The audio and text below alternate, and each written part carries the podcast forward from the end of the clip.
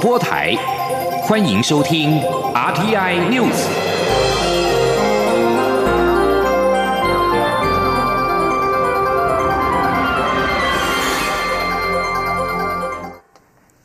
听众朋友您好，欢迎收听这节央广主播台提供给您的 RTI News，我是张顺祥。有关开放来猪跟三十月龄美牛进口的九项行政命令，二十四号在立法院会闯关。虽然在野党强力抨击政府的管制措施没有办法保障民众食品安全，要求相关的行政命令退回，不予备查。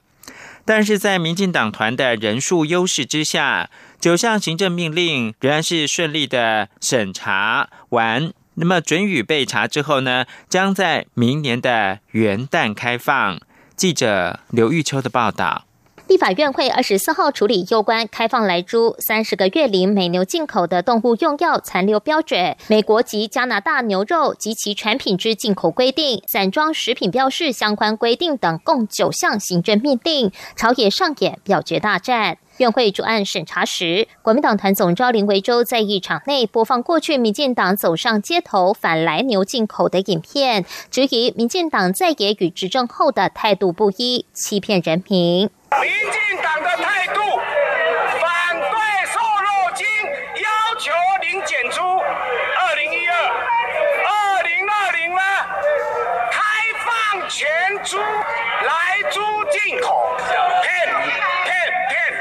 时代力量党团总召邱贤志也质疑，行政命令的预告期应为六十天，但这一次来猪美牛的开放，农委会、贵福部预告七天就公告，严重抵触国会对行政命令的审查权，相关设计一定不够周延，实力主张应该全数退回。民众党立委邱成元也说，如果来猪真的挡不下来，必须进口，也要明白标示源头管理，但执政党挡不下来，也不给标示，让他对下。一代感到抱歉。面对在野党的抨击，民进党团副干事长郭国文则强势回击，澄清国民党播放的影片是恶意将当时民进党对狂牛症的疑虑混淆成抗议进口来牛。郭国文也强调，开放来住进口是经过政府审慎评估，为了符合国家整体利益以及未来经贸战略发展的决定，民进党团会要求政府严厉把关，逐批查验。欲请国人放心。各位，在边际管理，民进党会把关好，而且只有九成，有九成的进口商他们不愿进来，所以我告诉各位，美猪会不会来？美猪有没有来？美猪在国民进党的层层把关之下，食品安全我们一定会照顾好。虽然在野党都站在同一战线，立党来助进口，要求相关行政命令暂缓公告或退回，但在民进党团握有人数优势下，一一否决在野党的不予备查提案，九项行政命令全数过关，准予备查后将在二零二一年一月一号起施行。另外，即便民进党已做出一致投票的决议，但立委林淑芬、刘建国、江永昌则一路弃权。会依党内决议投下赞成票，恐将面临后续党纪处分。中广电台记者刘秋采访报道。立法院会准予备查有关进口含来记美猪的九项行政命令，在明年的元月一号开始实施。蔡英文总统晚间在脸书贴文，强调政府会清楚的标示，严格把关，各个部位列出货号追踪，请国人放心。总统并且强调，开放市场的决定将是未来台湾国际经贸走向世界的关键决定。而行政院长苏贞昌同感感谢在立法院完成所有行政命令审查的立委，也感谢行政团队同仁们这段时间努力。行政院表示，台湾是经济依赖外贸的国家，美国是最重要的经贸跟战略伙伴。接受国际标准，与他国互惠互利，才能够让台湾大步走向世界。行政院也在二十四号公布明年元旦上路的七项新的措施，包括了口罩实名制降价、基本工资调整等。行政院长苏贞昌才是请各有关部会加强宣导，并做好各项前置准备作业。务必让国人能够感受到政府照顾的美意。行政院内政卫福劳动处和综合业务处二十四号在行政院会报告福国利民安居乐业以及一百一十年元旦实施之惠民措施。苏贞昌表示，今天就是他任院长第七百一十一天。这七百一十一天，他感谢各位首长带着所属的团队，像 Seven Eleven 一样。每天二十四小时，全年无休，全心投入，把防疫纾困振兴做到位，促进产业转型，带动经济成长，推动多项全龄照顾、国人有感的施政，在均衡发展、永续台湾、人文民主等方方面面，也都有相当的进展。苏贞昌表示，下个礼拜的院会，也就是今年最后一次的院会，就要除旧布新。今年全世界真的是最艰苦的一年，但是他很荣幸跟大家在一起，也请相关的部会不断的精进，相信未来一年可以做得更好。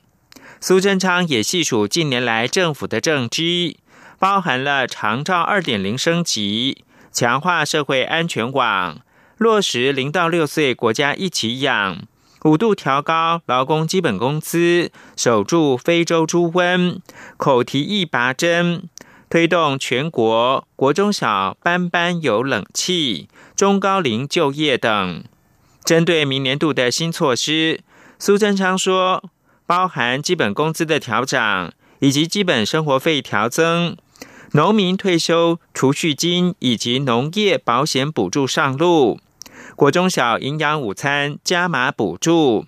图书馆出版品免征营业税，以及口罩实名制增量降价等，请各有关部会加强宣导，并做好各项前置准备作业，务必让国人能够感受到政府照顾的美意。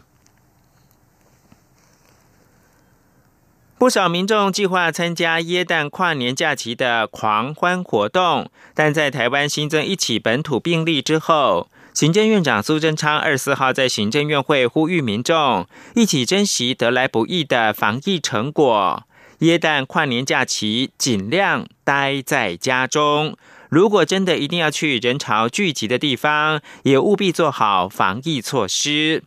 而在台北市，则是宣布跨年晚会防疫应变计划，将采行的是总量管制跟分区分流。进入管制区内的民众都采十连制，必须携带手机，全程佩戴口罩。除了补充水分之外，禁止饮食。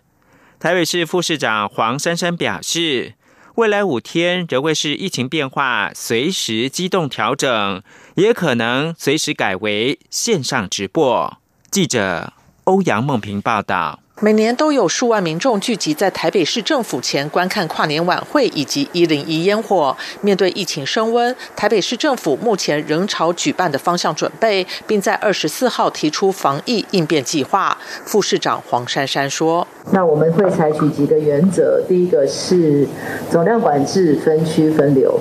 那另外我们会有实名制的方式，必须量体温、身份证跟台北通。”那全程要戴口罩，管制区内禁止饮食，水分除外。那另外最重要是必须要携带手机。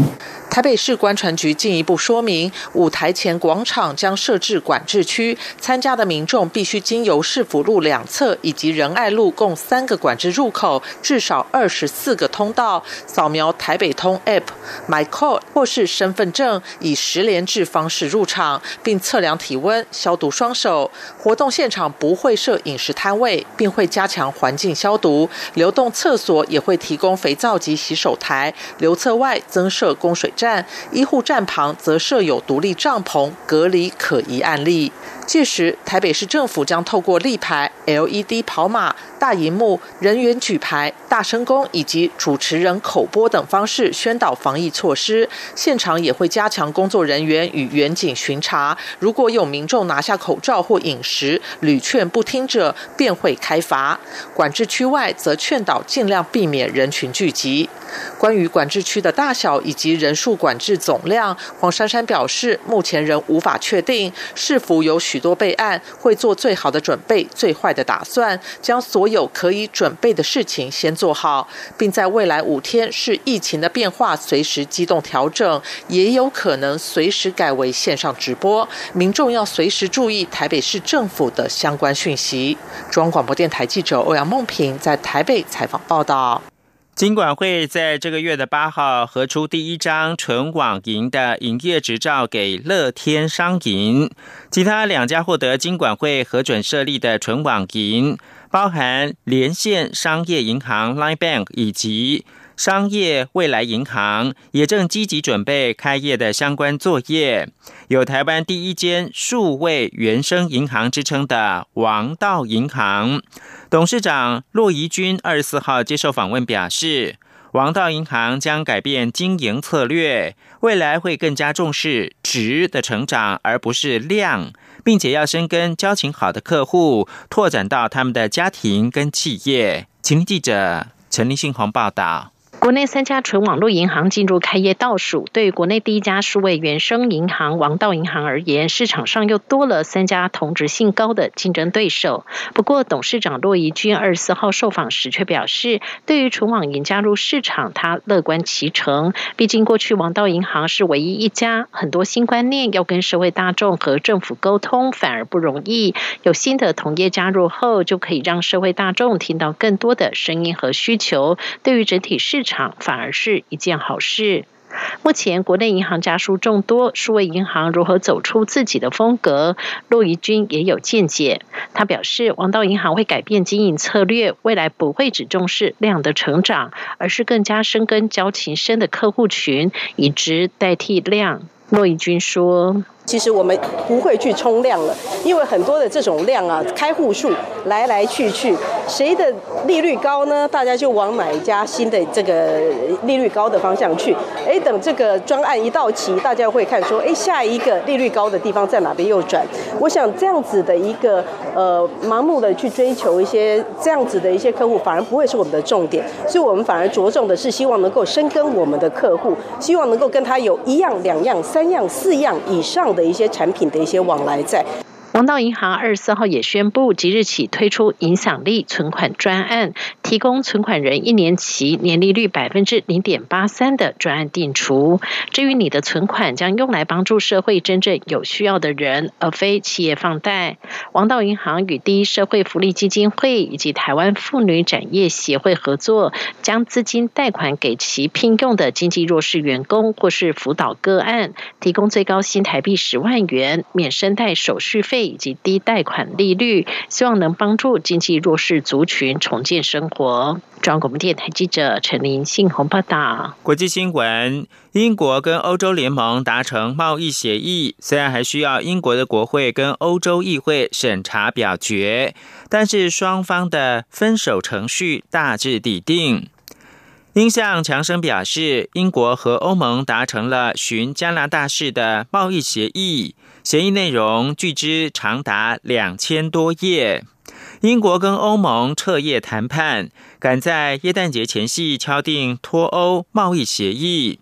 强生表示，英国和欧盟达成一个全面加拿大式的贸易协议，将能够保障就业，同时也让英国货品零关税、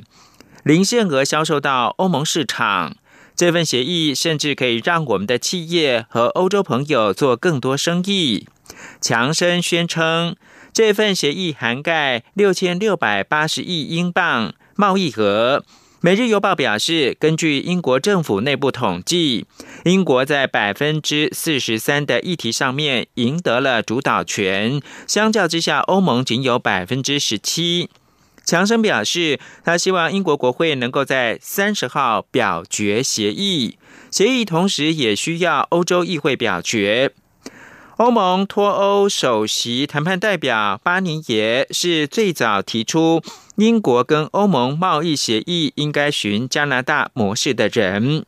欧盟主席表示，经过漫长而曲折的道路，终于取得了公平以及平衡的协议。除了保护欧洲利益并确保公平竞争，并强调欧英将是肩并肩的长期盟友。中央广播电台。是阳光，翅膀打开了世界之窗；是阳光，翅膀环绕着地球飞翔。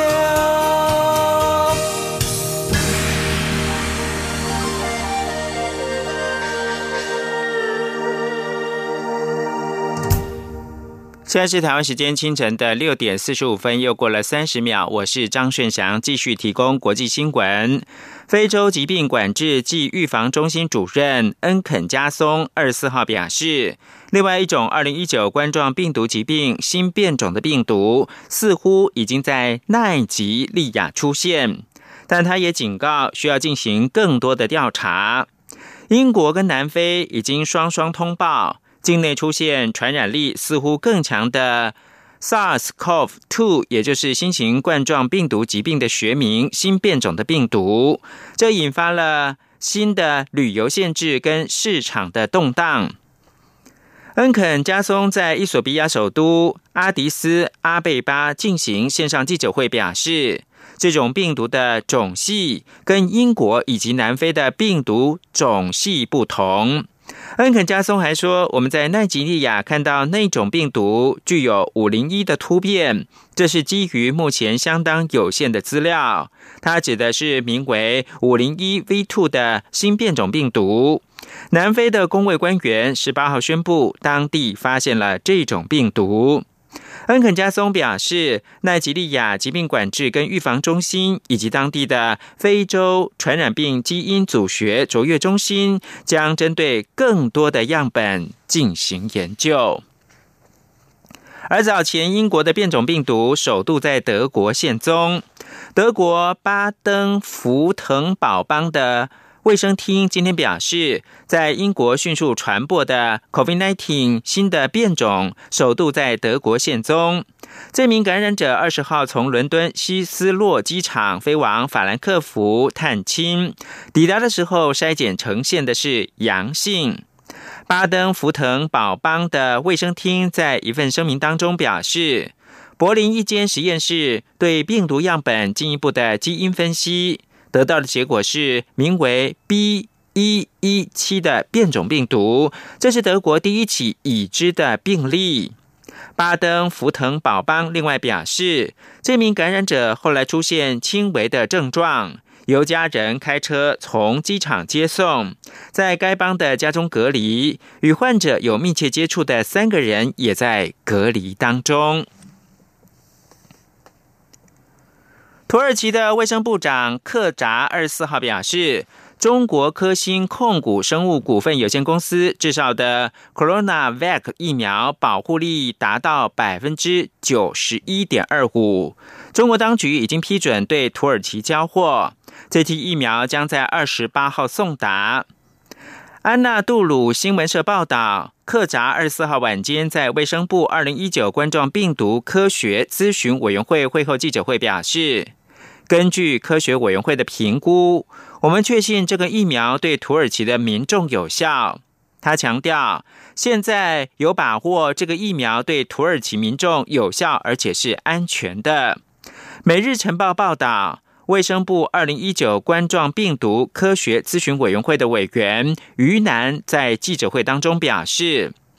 对七千三百七十一名土耳其志愿者随机试验中国科兴控股生物技术有限公司的疫苗，初步结果显示，这种疫苗安全无虞，没有出现严重的副作用，只有一例过敏的反应。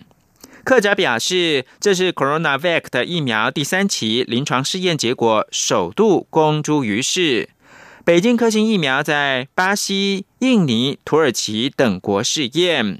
土耳其对北京科兴采购五千万剂疫苗，克扎表示，首批三百万剂疫苗将于二十七号晚间从中国出货，二十八号会送达土耳其。这是有关中国疫苗运交时程的最新说法。由于中央流行疫情指挥中心并没有公布确诊纽西兰籍机师的所有活动足迹，遭到外界批评罔顾人民安全。对此，指挥官陈时中二十四号特地举行记者会澄清，强调只要是能够掌握接触者的公共场所的活动史，就不会加以公开。指挥中心的意调也越来越成熟，即便没有据实以告，指挥中心也能够追踪，民众可以放心。刘品希报道。日前确诊的纽西兰籍机师按七六五，在自主健康管理期间四处跑。疫情指挥中心只公布百货公司跟卖场三处机师曾活动的地点，提醒该时段也在同个场所的民众自主健康管理，如果有症状则需要通报。但二十三号传出一份该名机师在台北完整的活动足迹，指挥中心并没有证实真实性，遭到外界抨击有所隐匿，罔顾人民安全。陈时中二十四号下午临时举行记者会，再次强调疫情资讯依法统一由指挥中心公布，呼吁民众不要散布转传，以免触法。讯息传多了就会乱了套，造成社会恐慌，不利防疫。预防医学办公室防疫医师苏家斌也说明完整的疫调过程，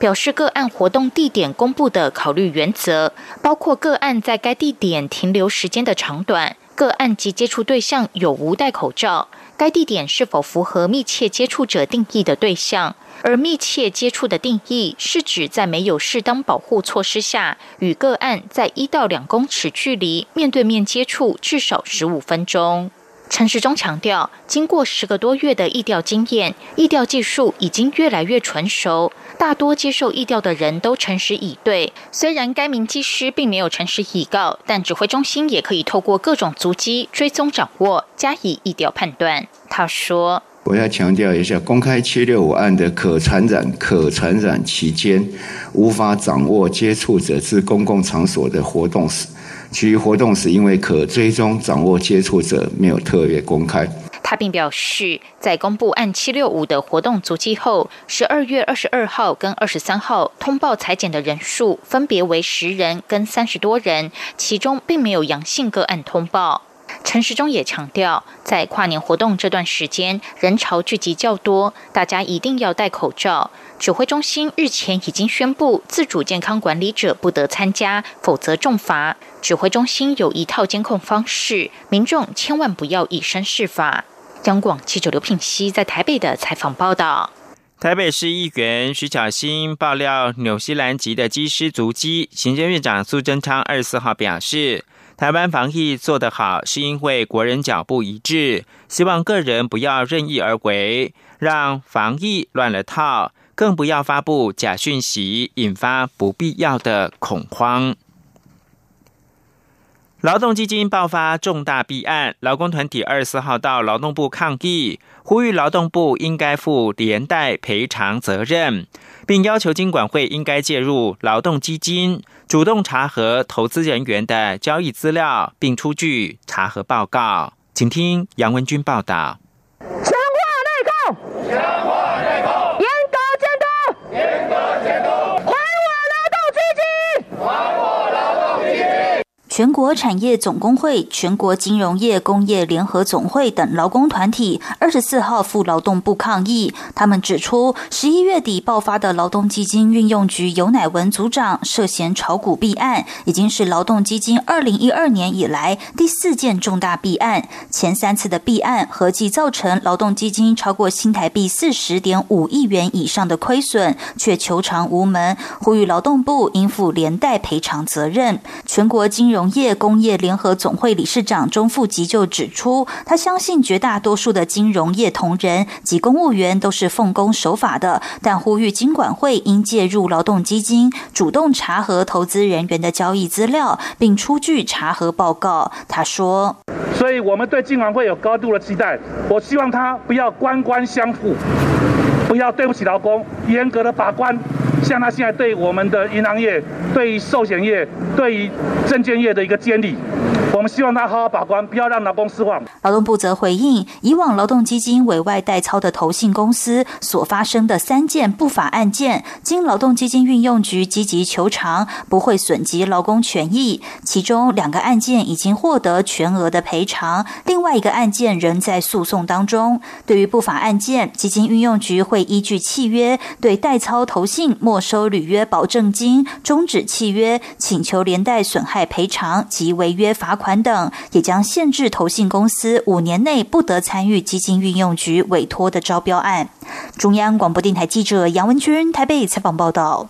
政府打炒房措施不断，房中业者二四号发布明年首季房屋趋势前瞻报告，肯定政府超前部署打炒房，将房价急涨扭转为缓涨的走势。记者谢嘉欣报道，永庆房产二十四号发布明年首季的房屋趋势前瞻报告，指出，根据在政府寄出打炒房措施前所做的网络调查，回收八百九十七份有效问卷后发现，近六成受访者预期明年房价看涨，且超过六成认为当前房市已经过热，政府必须出手稳定房市，抑制炒房歪风。永庆房产表示，二零零八年金融海啸后，全球大兴资金宽松。政策导致二零零九至二零一四年台湾房地产大涨，而政府汲取教训，此次超前部署，锁定投机客与建商，从查税、限制贷款及实价登录三面向打炒房，出手是相当精准，